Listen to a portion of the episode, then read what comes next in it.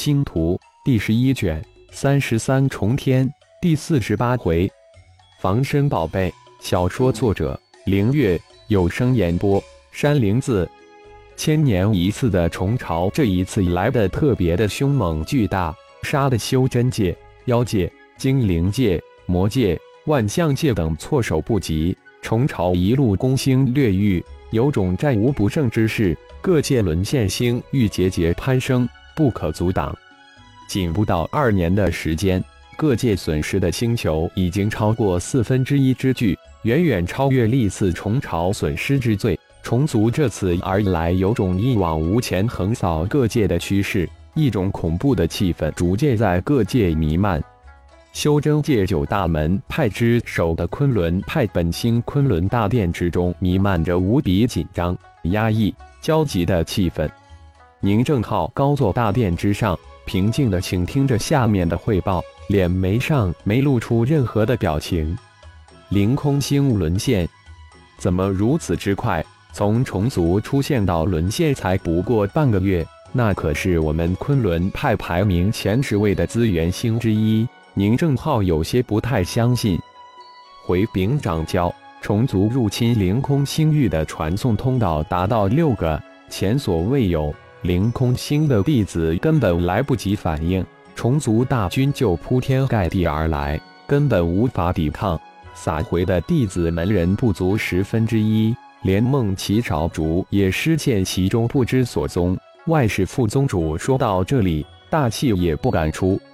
这次梦奇是祸是福，自有他的缘法，不必为了他一个而损失更多的门人弟子。我宗发布的大型任务有多少完成？星光宗二十万大军现在完成了多少任务？宁正浩话语一转，问道，内心却承受着巨大的煎熬。膝下一子一女，却只有这么一个视为掌上明珠的孙女，但身为掌教，却不能因私废公拿门人弟子的性命去换，只能强行压下念头，安慰一下。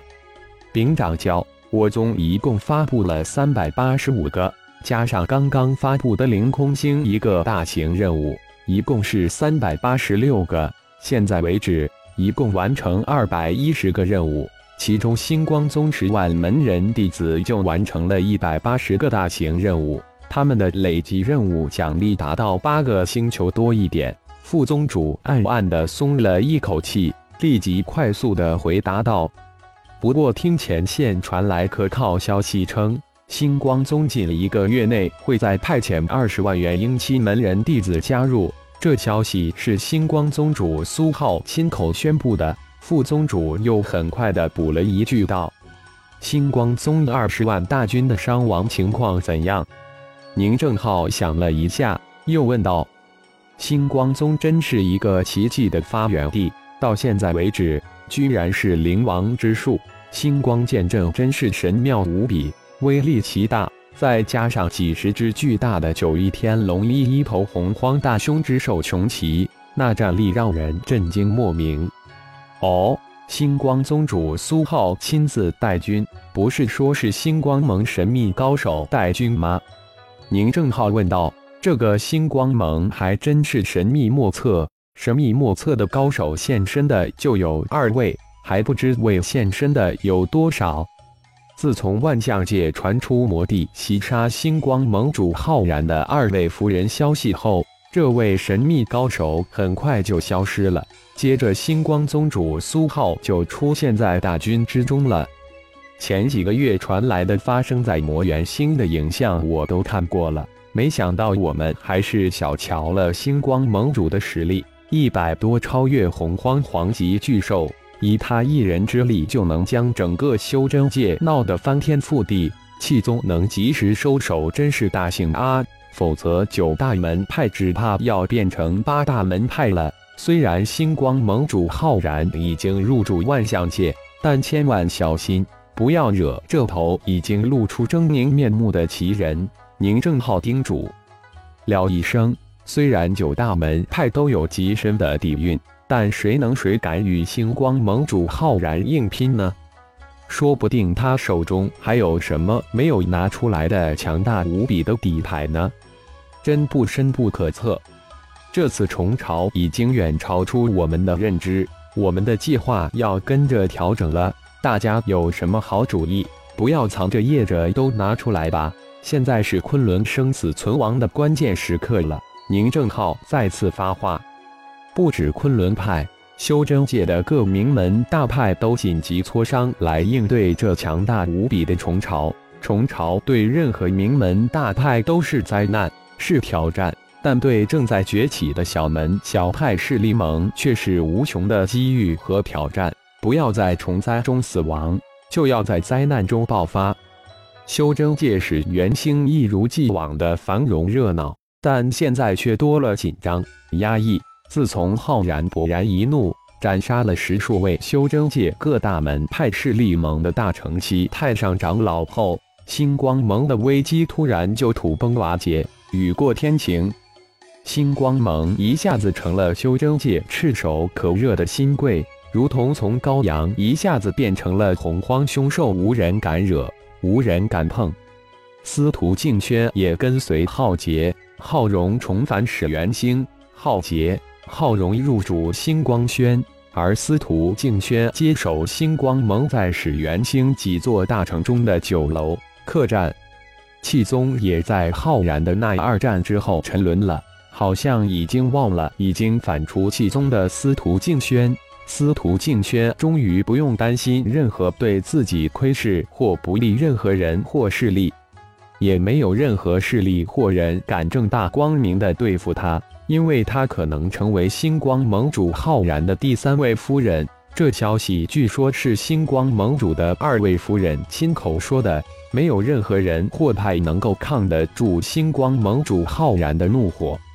压制客栈第三进一个独立的别院，就是司徒静轩在始元星元始城的常驻之地。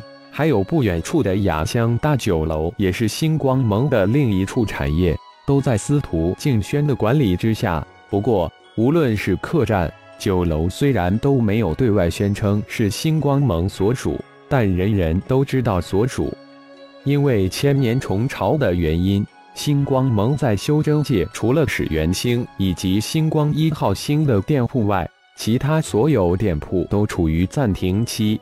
因此，司徒静轩只需要管理始元星几城的几处客栈及酒楼，只需要定期去看看账目、收账就行了。具体的事务非常少，他大部分的时间都用在修炼之上。再有就是指导苏好的二个记名弟子欧阳念。欧阳军兄弟修炼，司徒静轩很满足于现在的生活，修炼，修炼再修炼，剩下的一点点时间，想念回忆一下与浩然相处的那几个最开心、最快乐的时光。另一个快乐时光就是每天到酒楼坐坐，漫天都是从万象界传来的关于妖界星光盟主浩然的消息，或是修真界星光盟二十万大军的消息。对于他来说，快乐就是这么简单。对于莱雅香大酒楼的食客，除了这里的食物精美可口外，富有传奇色彩、美艳动人的大掌柜司徒静轩也是一道静丽的风景线，秀色可餐了。浩然离开乱象星，一路小行夜宿，开始参悟洪荒造化诀。让浩然惊喜的是。洪荒造化诀只是一套修炼秘法中的第二步，第一步为洪荒炼化诀，第三步是洪荒万化诀。三步秘诀之中，洪荒炼化诀、洪荒造化诀可以分开单独修炼，而洪荒万化诀则必须将第一步、第二步修炼成功方能修炼。根据洪荒造化诀中记载。洪荒炼化诀修炼成功，能控制自身的每一块肌肉、骨骼以及每一丝真元；修炼至大成，能控制自身的最基本单元以及真元的最基本单元。浩然怀疑自己从大银河联邦轻武工会得到的炼息术残篇可能是洪荒炼化诀，这让他如何不惊喜万分？炼息术，他修炼出气壁。能够将自己气息收敛的一丝不露，甚至能收敛到如同石头一般，变得毫无生命气息。炼息术让他对自身机体、骨骼的控制达到了一种很高深的程度，配合得到了初级变化术，他能否瞬间变成另一个人？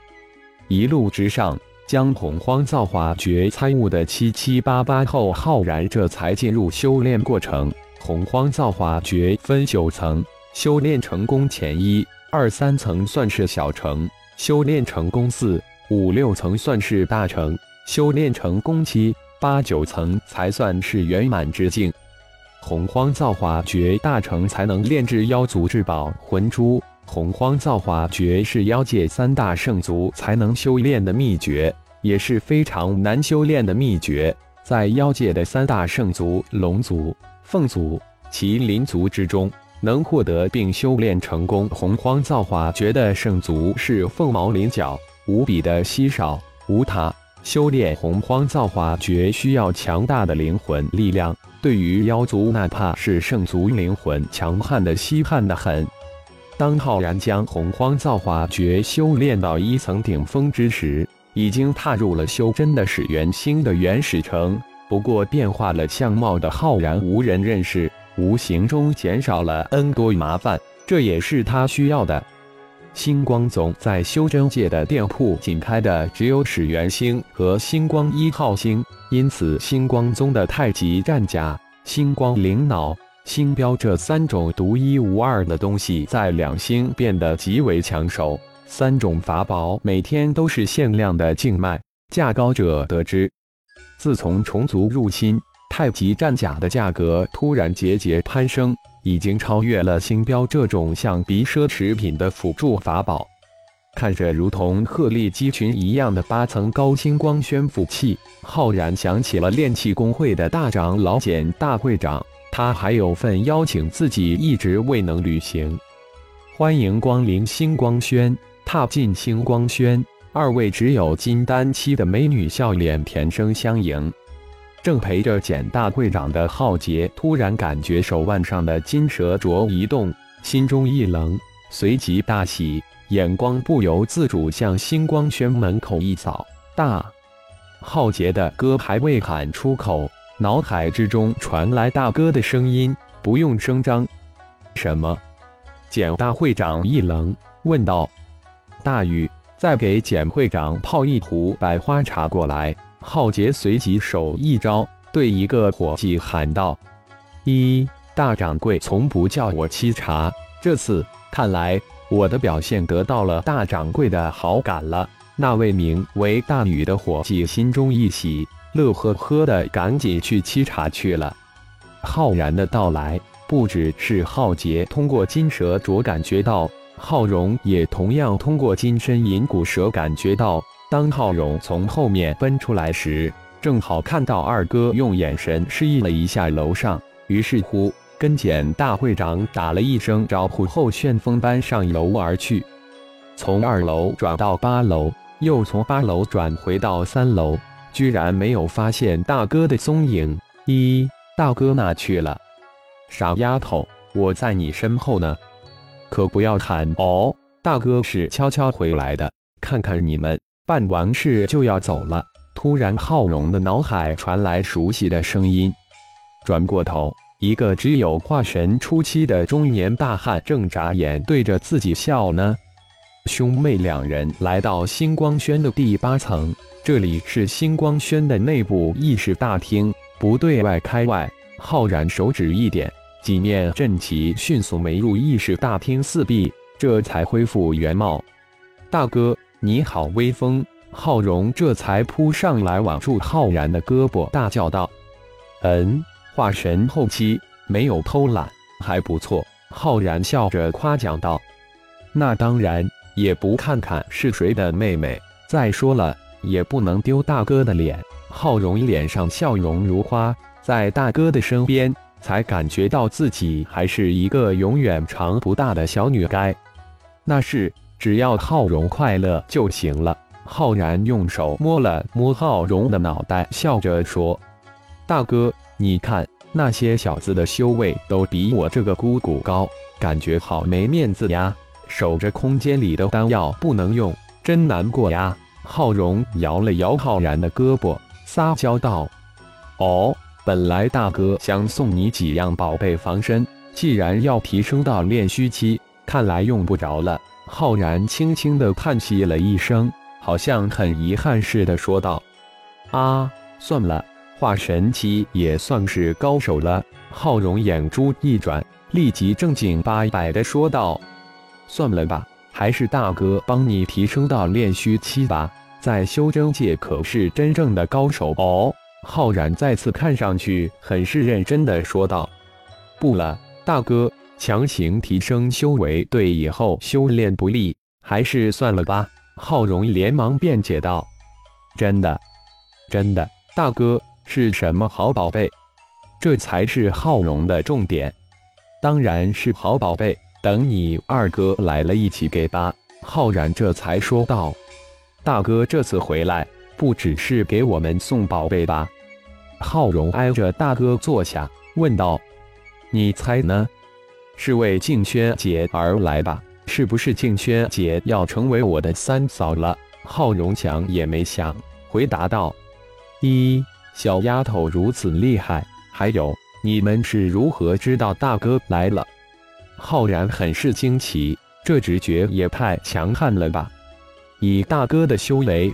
只怕没有任何人能发觉，但金身银骨蛇是大哥的灵兽，有大哥的一丝灵魂，自然能感应到主人到来。原来如此，我还奇怪，我刚一踏进星光轩就被浩劫差一点喊出来，原来是金蛇手镯呀！浩然恍然大悟的说道：“怎么没想到这层上呢？”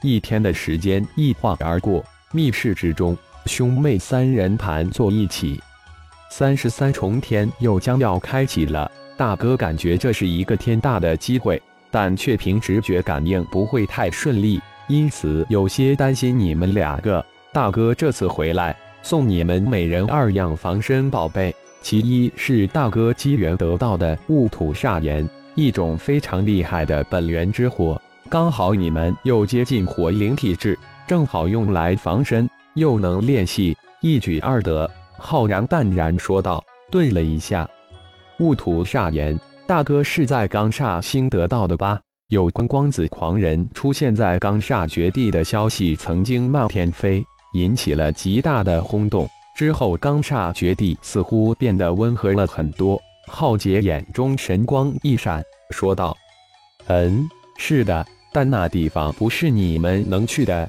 就是我帮你们炼化了雾土煞炎，那里对你们来说还是绝对切记谨记。浩然正而重之的告诫两位弟妹。哦，大哥，我们记下了。二人齐声回应道：“既然大哥这么说，那肯定危险重重，不是自己两人能涉足的。你们两个不是一直想要一枚九幽锥吗？羡慕的不行。”不是大哥不给你们，而是给你们也炼化不了九幽锥，只有身具异火才能炼化。等你们炼化戊土煞炎之后，就有能力炼化九幽锥了。大哥一人给一枚。浩然再次调笑两人道：“啊，真的给我们九幽锥？大哥真是太爱死你了！”浩荣一把抱住浩然，大叫道：“修真界传得沸沸扬扬。”说九幽老怪的九幽锥全部落入大哥之手，又不能将布尔斯大哥那么脸皮厚强要。当然，九牛锥绝不是古堡那么简单，这玩意儿太厉害、太可怕，绝不能传到外人手中。除苏浩、昊天、凤舞、龙飞、金刚、麦迪、布尔斯外，就你们两个有护身保命之物，不要在人前显示，切记，切记。浩然又是一番告诫，怀璧之罪呀！第三件防身宝贝就是大哥最终决定给你们每人一头超越黄级的光翼飞虎，这一届应该自保有余了。浩然说到这里，感觉心里稍稍安定下来。有了这三种宝贝，修真界横着走都没问题了。浩荣哈哈大笑，喜不自胜，真不知我这番是对是错。浩然说完，双手连弹，两头只有三米大小的光翼飞虎出现在密室之中，然后又弹出两片绿叶，伸手一点，浩荣、浩劫两人的两滴精血分别飘向光翼飞虎以及绿叶，双眼射出二道银光，照向光翼飞虎及绿叶。瞬间，两对光翼飞虎化为二道金光，射入二片绿叶之中。最后，两片绿叶飘向浩荣、浩劫，融入他们身体之中。当两片绿叶融入两人身体之后，浩然双手失觉。两条三爪银龙从浩然的眉心射去，直扑向两人，瞬间钻入两人眉心之中。凝神静气，修炼炼魂诀。大哥，一个星期后来帮助你们炼化雾土煞炎。当浩然的声音传入浩荣、浩杰的脑海之后，浩然如轻烟消散在两人的面前。感谢朋友们的收听，更多精彩情节。请听下回分解。